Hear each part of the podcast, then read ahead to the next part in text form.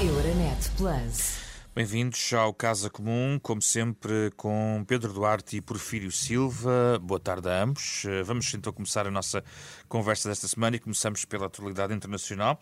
Tínhamos previsto falar da Cimeira do G20, mas que se cruza com os dois temas da maior atualidade neste momento, quer a questão da Ucrânia, quer a questão das negociações climáticas. Porfírio Silva, esta semana começa por si. Uh, em relação à Ucrânia, bom, uh, tivemos este incidente uh, das últimas horas, uh, o G20 atualmente atento, mas sobretudo aqui, uh, introduzindo aqui este tema que, que no fundo, temos vindo a analisar. Tem sido muitas vezes, o Prefiro Silva tem dito muitas vezes que não, não se pode beneficiar o infrator, ou seja, a questão da Rússia, esse tem sido um dos seus, dos seus motes aqui quando falamos da questão da Ucrânia.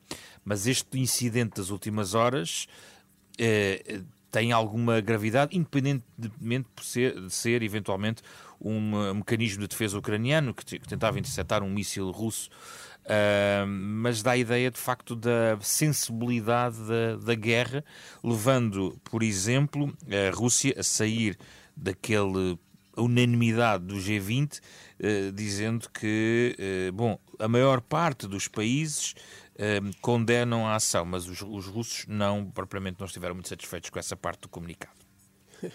boa tarde, boa tarde a todos uh, aqui e aos que nos ouvem também. Uh, vamos ver, a guerra é sempre uma situação extrema, não é? Uh, é algo que daqui a uns séculos a humanidade olhará para trás e dirá como é que é possível que aquela gente fizesse guerras, se matassem uns aos outros. E o problema da guerra é que, por muito racionalidade que queiramos usar quer na condução da guerra, quer no refletir sobre a, sobre a guerra, a verdade é que, como todas as coisas humanas, tem imensos graus de incerteza e imensas coisas que podem acontecer e que, nos, e que mesmo aos beligerantes podem desviar do seu caminho. Aparentemente, o que aconteceu foi simplesmente houve uma um efeito não considerado de uma, da ação antimíssil uh, da Ucrânia, Penso que os principais intervenientes agiram bem no sentido de foram cautelosos, não apareceu nenhum agente relevante a apontar o dedo à Rússia sem saber o que é que realmente tinha acontecido, e, e isso é, é bom. Ou seja, não houve ninguém que se precipitasse a tentar uh, invocar o artigo 5 do Tratado do, Atlântico Norte, portanto, tentando puxar uh, os aliados para, para a fogueira. Não houve ninguém que dissesse logo que tinha sido a Rússia. Uh, quando a Rússia disse que não era da responsabilidade deles, ninguém contestou e, portanto, na realidade, foi possível fazer um, um, um tratamento razoável da circunstância, apurar e perceber que não tinha sido uma ação deliberada.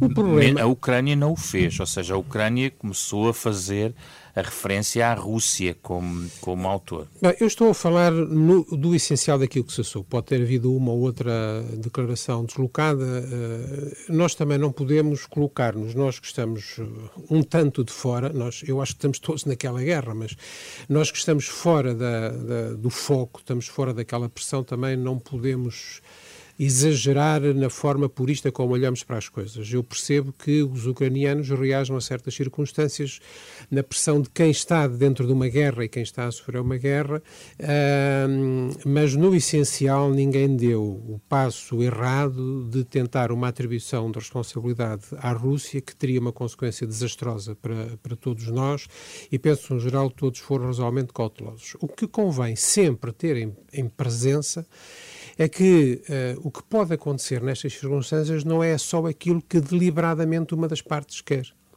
Uh, uma das partes, uh, ou alguém dentro da Rússia, alguém dentro dos militares russos, podia eventualmente querer agravar o confronto, querer fazer uma escalada, mesmo que isso não fosse vontade do presidente Putin. E, portanto, esse tipo de coisas podem sempre acontecer. E eu acho que o perigo do prolongamento de uma situação destas é que quanto mais isto dura, mais é possível que alguma coisa saia do controle, mesmo daqueles que comandam a guerra, Sim. que haja alguma minoria de algum dos lados que decida fazer uma ação deslocada para provocar uma mudança de, de circunstâncias e podemos pagar todos por isso. E do G20, rapidamente, Prefiro Silva, neste ponto de vista, há sinais de que, apesar de tudo, há conversa entre, entre os grandes países do mundo? Eh, enfim, há uma conversa limitada, mas eu tenho-me insistido uh, que, na minha ótica, Uh, mesmo na noite mais negra, é preciso manter a capacidade para conversar. Eu acredito que, uh, confidencialmente, Uh, os principais países uh, com um papel nesta situação mantêm algum grau de troca de informação e algum grau, não digo de negociação, mas de troca de impressões. Uh, não se assume isso politicamente, ninguém anda a dizer isso na praça pública para não fazer disso um facto político, mas é importante uh, que no mundo onde estamos todos interligados, onde aquilo que acontece numa guerra do outro lado do mundo pode ter impacto nas nossas vidas, é importante que os principais atores mantenham algum grau de, de ligação. Pedro Duarte, o que é que retira das conversas uh, ao mais alto nível dos países do mundo? Boa tarde, antes de mais, a todos aí, aí em Lisboa, mas também a todos os que nos estão a ouvir. Eu acho que eu, eu subscrevo aquilo que, que, já foi dito pelo, pelo Porfírio, uh, designadamente no que diz respeito à, à, à, questão ucraniana, e portanto não, não vou acrescentar muito mais, por tornar-me repetitivo, uh, mas, subscrevo. Eu acrescentaria apenas que, quando olhamos para aquilo que está a acontecer para além do, do, do conflito propriamente dito, fisicamente ali localizado naquela região do globo, eh, toda a geopolítica eh, está eh, a viver momentos de, eu diria de incerteza, como é evidente, de grande imprevisibilidade, mas momentos que são muito importantes e muito relevantes. Esta cimeira do G20, a esse respeito, acho que tem essa, essa característica. Não é? Alguém tem dito que não, não, já não, não víamos uma, uma cimeira desta natureza tão relevante desde o tempo da crise financeira internacional, em que foi preciso encontrar uma resposta global. E a verdade é que partimos para esta conferência com bases bastante piores, eu diria, do que há 20 anos atrás ou há 10 anos atrás. Uh, o, o, as tensões em termos globais são de facto hoje muito superiores. Mas apesar desse contexto de partida, eu acho que aquilo que temos assistido na, nos últimos dias ou até semanas são sinais muito interessantes, são, se quisermos, surpresas agradáveis que, que temos verificado. E deixe-me só incluir aqui um dos tópicos que está a ser sublinhado do comunicado que foi conhecido esta madrugada do G20, que diz respeito à questão climática, para introduzir a questão climática, porque o G20 põe preto no branco no seu comunicado a necessidade de perseguir esforços para, de facto, travar o aquecimento global até o máximo de um grau e meio, uh, abaixo dos níveis pré-industriais, ou seja, alinhado com aquilo que diz a ciência e num contexto de COP27 no Egito, dizendo, apelando a todas as partes que façam progressos em matéria de perdas e danos. Estamos a falar de dinheiros para, para digamos, os impactos da, das alterações climáticas. É sinal de que pode haver aqui um impulso também para a questão climática vinda do G20, Pedro Duarte? É, eu acho que é exatamente quando eu me referi às surpresas agradáveis, é, talvez essa, essa, seja a primeira. Uh, até porque está, há uma relação, de facto, entre a Cimeira do G20 que está a ocorrer na Indonésia e o COP27 em, no, no Egito. Uh, a esse nível, pelo menos. Porquê? Porque uh, a grande mudança, para, para sermos mais pragmáticos, a grande mudança está na relação Estados Unidos-China, que de facto deu passos muito interessantes nos últimos dias.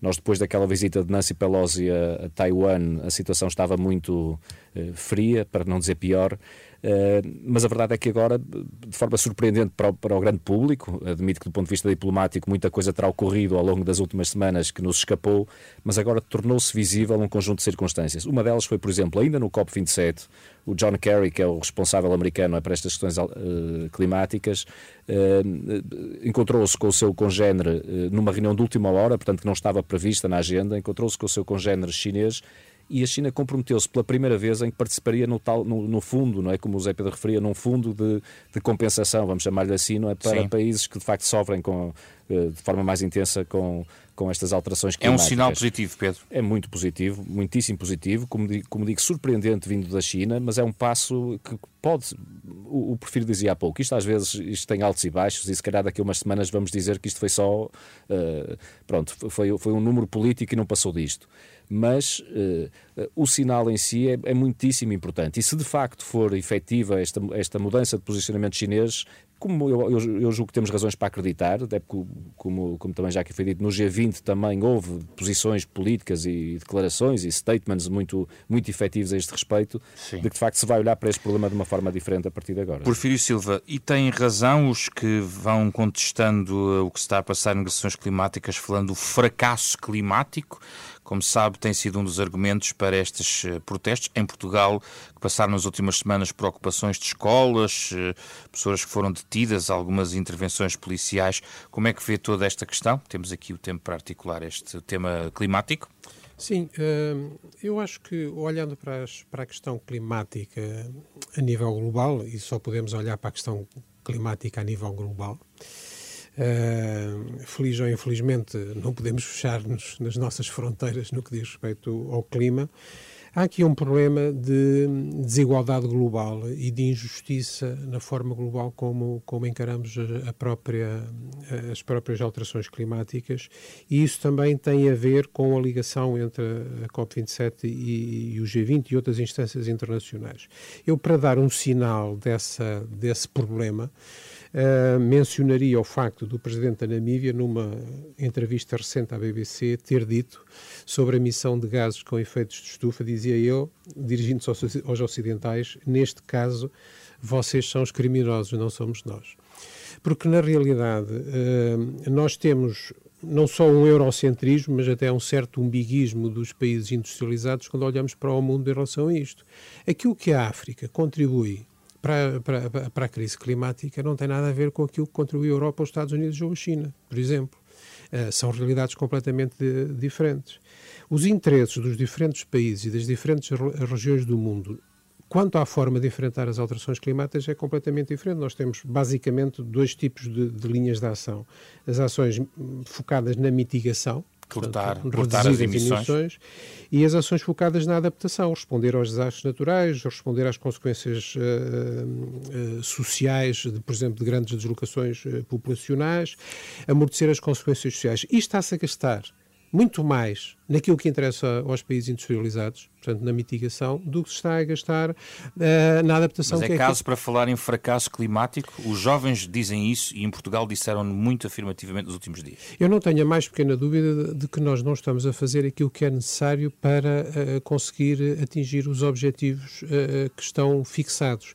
E é verdade que a ação dos jovens e, e, enfim, e de todos aqueles que, que querem, querem mudar esta circunstância tem a vantagem de nos alertar para a urgência da questão. Quer dizer, nós não podemos, eh, o facto de serem, de serem modificações que precisam de décadas para, enfim, para revertermos a situação, um, significativamente, nós não podemos perder a ideia de urgência. Mas a ideia de urgência é uma ideia que é difícil transmitir socialmente, porque ninguém é capaz de estar todos os dias muitíssimo preocupado com determinado assunto, mesmo que o assunto seja, seja, seja muito importante.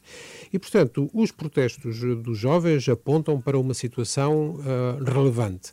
Trata-se de saber se todas as formas de protesto são. E o que é que pensa sobre o que temos visto em Portugal nos últimos dias?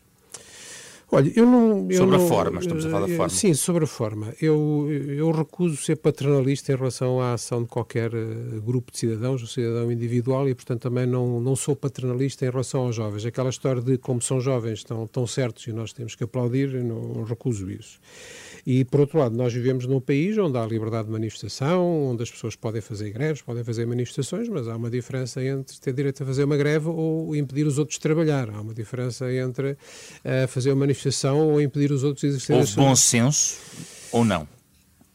Eu acho que uh, estiveram melhor aqueles que, de um lado e do outro, tentaram levar o protesto por, por caminhos que permitam assinalar a questão sem entrar em, em ruptura institucional e sem entrar em, em, em, exageros. Porque a própria intervenção da polícia, que eu não, não, não sei exatamente como é que foi e, portanto, não estou em condições de julgar, mas esta é a polícia de um Estado democrático, não é a polícia de uma ditadura. Não vamos confundir, não vamos fazer comparações com as, com as invasões das universidades universidades antes do 5 de Abril a mando de uma ditadura. E, portanto, hum, estou também à espera de um sinal de que haja qualquer coisa de mais substantivo do que pedir a admissão do ministro que obviamente não contribuiria muito para a, para a transição climática. Pedro Duarte, o que pensa sobre a forma dos protestos dos últimos dias e os argumentos, nomeadamente se faz sentido este pedido de demissão que os jovens surgem repetidamente em relação a António Costa Silva? Uma palavra apenas sobre a substância, embora essa me pareça mais consensual, mas não, não quero deixar de, de, de o dizer que me parece hum, muitíssimo interessante e útil para a sociedade que este tipo de protestos uh, ocorram. Acho que de facto são as novas gerações que podem e devem, talvez tenham até essa responsabilidade de, uh, de alguma maneira, abanar as nossas consciências e serem os primeiros a, a serem a locomotiva de, de mudanças uh, de mentalidades e mudanças Mas já estão aí há muitos anos, Pedro. Greta Thunberg já está nisto há muitos anos. Sim, mas ela, até por isso, nós identificamos numa pessoa não, é? estes movimentos. Eu acho que isto tem que se generalizar e tem que ser algo que tem que ser assumido por, eh, de uma forma mais consistente pela, pelas, pelas comunidades, pela sociedade em geral, pela vida política, e pelos decisores, pelos líderes empresariais. É preciso ouvir mais os jovens, é isso, Pedro Duarte? Acho que sim. Acho sinceramente, eu acho que sim. Neste tema não tenho a mais pequena dúvida, porque eles, pela própria natureza da, da, do ciclo da vida, sofrerão mais com isso do que propriamente outras gerações. Uh, e têm, evidentemente, uma outra sensibilidade que. E a forma trai o conteúdo ou não? Eu, não, não acho que traia. Acho que. Uh, houve com certeza exageros, não parece que tenha havido nada de, de, de, substancialmente grave daquilo que eu fui, que me fui apercebendo e, portanto, também não acho que, que seja algo uh, genericamente condenável, não quer dizer que tenha havido atitudes mais individuais, que aliás são relativamente normais neste tipo de circunstância, portanto, também acho que não devemos uh, sobrevalorizar uh, nem dramatizar. Uh, acho que, evidentemente, há um lado altamente positivo, como disse há pouco, no que eles uh, afirmam do ponto de vista do alerta para, uh, e de sensibilização para um problema. Também parece que eles falharam, e estou particularmente à vontade porque sou, julgo que sou insuspeito, eu não, não é público e notório que eu não sou propriamente apoiante deste governo ou destes ministros, mas parece-me claramente que depois, na, na, na, resposta que eles exigem, digamos assim, há uma desproporcionalidade total, para não, não dizer uma desadequação. Quer dizer, acho que não. Focar uh, no Ministro da Economia uh, a solução para o problema, quer dizer quem nos dera. Até, até desconfio que o Dr. Costa e Silva, se pudesse contribuir para mudar as alterações climáticas com a sua admissão, o faria no segundo a seguir, não é? Portanto, acho que não é, não é essa a resposta, evidentemente. Um, e aí, quer dizer, não, acompanho o Prefiro Silva. Acho que, mas eu acho que por, até por isso nós devemos talvez olhar para aquilo que é o alerta que o grito de revolta, se, quiserem, se quisermos, que, que é dado e, e talvez não não vale a pena valorizarmos tanto o resto. Bem, revisão constitucional está em curso, os partidos apresentaram as suas propostas, um processo aberto originalmente pelo Chega e uh, uh, Porfírio Silva com várias propostas, a necessidade obviamente de tentar encontrar aqui consensos, porque é preciso também aqui encontrar dois terços do hemiciclo para um conjunto destas matérias. Um, tem havido algumas críticas, eh, também alguns desconfortos, eh, até no ponto de vista do Partido Socialista, em relação à forma como tudo isto surge, eh, a reboca ou não do Chega. Um, não, podia, não seria possível ir mais longe na proposta socialista em relação àquilo que está em cima da mesa numa revisão constitucional? Ela é descrita como cirúrgica apenas na questão dos metadados ou até na questão dos confinamentos de saúde pública. É possível ir mais longe por parte do Partido Socialista eventualmente que o debate depois será aberto também com parte nas propostas dos outros partidos. A nossa proposta de revisão constitucional não é cirúrgica nesse sentido, não se, não se restringe à questão dos metadados e à questão dos, dos confinamentos. Bom, nós, eh, à partida, achamos que este não era o momento apropriado para fazer uma revisão constitucional. Se nós estamos uh, numa, num encadimento de crises, uma crise pandémica e uma crise uh, de guerra na Europa, eh, com grandes questões eh, sociais para resolver eh, e por resolver, não nos pareceu que fosse o momento adequado. Agora, a verdade é esta: qualquer deputado individualmente, eu não sei se toda a gente sabe isto, mas qualquer deputado individualmente pode, pôr, pode apresentar um projeto de revisão constitucional. Eu posso chegar lá e fazer um projeto e apresentar, mesmo que seja só para rever o primeiro artigo, e a partir desse momento, qualquer hum, grupo parlamentar ou deputado que queira apresentar outros projetos tem 30 dias para, para o fazer. Uh, parece normal que o, o, Chega tome iniciativa de forma a fazer com que este processo coincida com o orçamento? Não me parece, não me parece normal. Mas a partir do momento em que o Chega apresentou e que designadamente o PSD, que na vez anterior entendeu matar o processo, um, o PSD e outros partidos decidiram avançar, nós entendemos que também não íamos, uh, não íamos deixar de comparecer uh, a, esse, a esse desafio. A revisão não é cirúrgica, no sentido em que o José Pedro disse, mas é limitada e basicamente basicamente o nosso raciocínio é este. Nós não achamos que seja nestas circunstâncias que vamos estar a discutir os poderes do Presidente da República. O mandato ou, de sete anos do Presidente, ou, como propõe o PSD? Pois, enfim, é uma proposta interessante, mas quer dizer, não nos parece que seja no meio de uma crise desta natureza que nós vamos estar a discutir mais deputados. Então, nesse argumento, o que é que o Partido Socialista está aberto a acolher das propostas do PSD? Bom, uh, essa é uma questão importante, mas deixe-me dizer antes que nós nos focamos não numa revisão cirúrgica, metadados e, e, e eh, emergência sanitária, mas uh, focámos, no, no, enfim, de uma forma limitada. Nós só mexemos em 20 artigos do texto atual e acrescentamos um artigo novo, uh, numa lógica de reforço dos direitos dos cidadãos. Uh, por exemplo, uh, atualização dos direitos, liberdades e garantias uh, na era digital, que obviamente era uma matéria que em 2004, 2005, quando se fizeram as duas últimas revisões, não estava na, na, no nosso espírito, no espírito do legislador, e portanto é, é, é, é necessário designadamente melhorar as garantias contra a intrusão digital. Uh, isso parece-me que é manifesto ter oportunidade. Por outro lado, há uma atualização das tarefas fundamentais do Estado no que diz respeito a determinados problemas que são problemas dos reais do país. Nós incluímos nas tarefas na, fundamentais do Estado a erradicação da pobreza, o desenvolvimento sustentável do país, a preservação da natureza e do ambiente, uh, o combate às alterações climáticas, a promoção da coesão territorial e o desenvolvimento do interior do país. Uh, nós fazemos alguns reforços pontuais de matérias do Estado Social clássico, por exemplo, no caso da saúde, no caso da educação, um reforço no caso, no caso da habitação. E vou-lhe dar um exemplo. Deixe-me só recolocar a pergunta, porque o tempo bem. vai passando, que tem a ver com o que é que certo. pode acolher, do, Bom, por exemplo, um, do PSD. Um processo de. Eu não, eu não, eu não, eu não nem tenho competência, nem posso estar aqui a, a, a, a abrir, a abrir, um processo, a abrir um processo negocial. Uh, a, minha, a, minha, a minha ideia, neste caso, é coincidente com a ideia do, do meu grupo parlamentar e que é, hum, penso que não é altura para estar a entrar em grandes revisões institucionais. Agora, uma revisão constitucional, e se nós a queremos fazer, precisamos de ter uma maioria alargada na Assembleia da República. Sabemos que são precisos pelo menos dois terços. Eu acho que se for possível ter uma revisão mais alargada. De acordo, mas uh, em relação ao que o PSD vai propondo, há algum ponto que acha. Eu não vou, como lhe digo, eu não acho que seja razoável da minha parte estar agora aqui a dizer em que é que poderíamos negociar. Agora, a verdade é esta: nós não podemos querer fazer a revisão constitucional sozinhos. A maioria constitucional Constitucional que tem dado estabilidade ao, constitucional ao país uh, é a maioria PSD-PS ou PS-PSD, com tantas circunstâncias.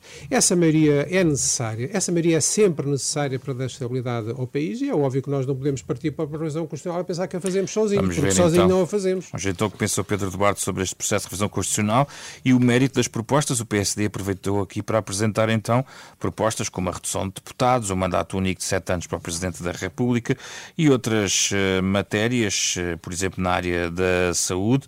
Eh, o que é que, na sua opinião, deve ser aproveitado deste processo de revisão constitucional, Pedro Duarte? Eu acho que podemos olhar para este processo como uma oportunidade para, eh, se quisermos, modernizarmos a nossa Constituição e criarmos um impulso transformador na sociedade através da nossa lei fundamental. E eu acho que essa talvez seja a diferença que, que, no fim do dia vai ser mais relevante para todo este processo. Não quero, evidentemente, desvalorizar nem menorizar as propostas de, de, de, dos restantes partidos, mas pela natureza quantitativa do, do, daquilo que é, que é o, a composição parlamentar, de facto, o, o posicionamento do PS e do PSD é, é, é, decisivo a este respeito, por razões matemáticas, eu diria. Não é? E aqui há uma diferença, de facto, grande entre os projetos. O Partido Socialista tem uma uma uma proposta, se quisermos, minimalista, no sentido em que é mais uh, proclamatória, como o Porfírio uh, Silva explicou uh, agora e bem, e, portanto, do ponto de vista até da linguagem que é, que é utilizada, há, há, avanços, há melhorias, porque são propostas pelo Partido Socialista, os direitos digitais, por exemplo, entre outras matérias, mas é muito proclamatória. Ora, o Partido Social Democrata quer mudanças mais efetivas através da Constituição, eh, modernizando-a na área ambiental, desde logo, tudo tem a ver com a sustentabilidade ambiental, que, como há pouco falávamos, é hoje em dia crítica na, nas nossas sociedades e na nossa vida. O que diz respeito à justiça intergeracional, que são de facto factos novos, muito por força da, do, do, do, pronto, da realidade demográfica que temos no nosso país, mas nós propomos que de facto haja um reforço da, até da representação política, mas não só dos jovens, por exemplo, reduzindo a idade de voto para, para, para os 16 anos e, portanto, a partir daí poder haver, ser a idade legal para exercício do, do direito de voto, uh, um reforço da dignidade da, da terceira idade, uh, a coesão territorial. Nós temos um problema de desertificação do interior eh, gigantesco e que, se calhar, não tínhamos há 30 ou há 40 anos atrás, pelo menos com esta intensidade e é importante também que a, que, que a, Constituição dê resposta a isso. Nós, por exemplo, propomos um, a criação de um Conselho da Coesão Territorial e Geracional que visa, de facto, também do ponto de vista mais institucional, eh, poder eh, encontrarmos respostas novas para esses novos desafios. É tempo de reduzir o número de deputados. O Chega, que propõe, que abriu o processo, de, digamos, de revisão constitucional, tem uh, levantado muito essa questão da redução dos deputados.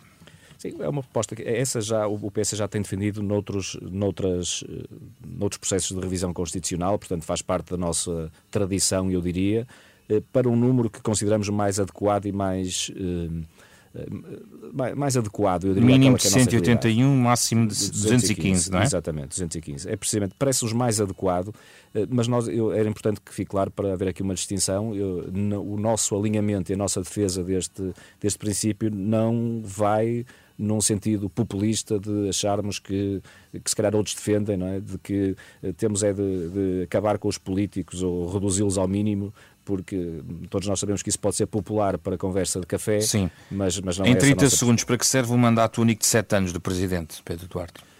É um, é um, debate também muito antigo que, e há muita gente, aliás, muitos constitucionalistas, a começar até por aquele que hoje em dia exerce a função de Presidente da República, que, que já o defendeu no passado, eh, por considerarmos que, pela natureza do exercício da função presidencial, a divisão desses mandatos em dois ciclos, como tem acontecido, a nossa eh, história democrática mostra isso, é que os presidentes são reeleitos e no fundo acabam por fazer 10 anos, mas têm ali o interlúdio, acaba por criar uh, um fator de incerteza, de instabilidade, até no próprio exercício da função presidencial estar condicionada por força do ciclo eleitoral, que se calhar se pode dispensar se alargarmos um pouco o mandato até sete anos, mas uh, o, o, o, limitarmos a um, hum. Eh, digamos assim, a um mandato único. Só um mandato, exatamente. Obrigado, Pedro Duarte e Pedro Porfírio Silva. Casa Comum, uh, com estes temas e outros, regressa na próxima semana. Euronet Plus. Milano. Zagreb. Sofia. Euronet Plus, a rede europeia de rádios para compreender melhor a Europa.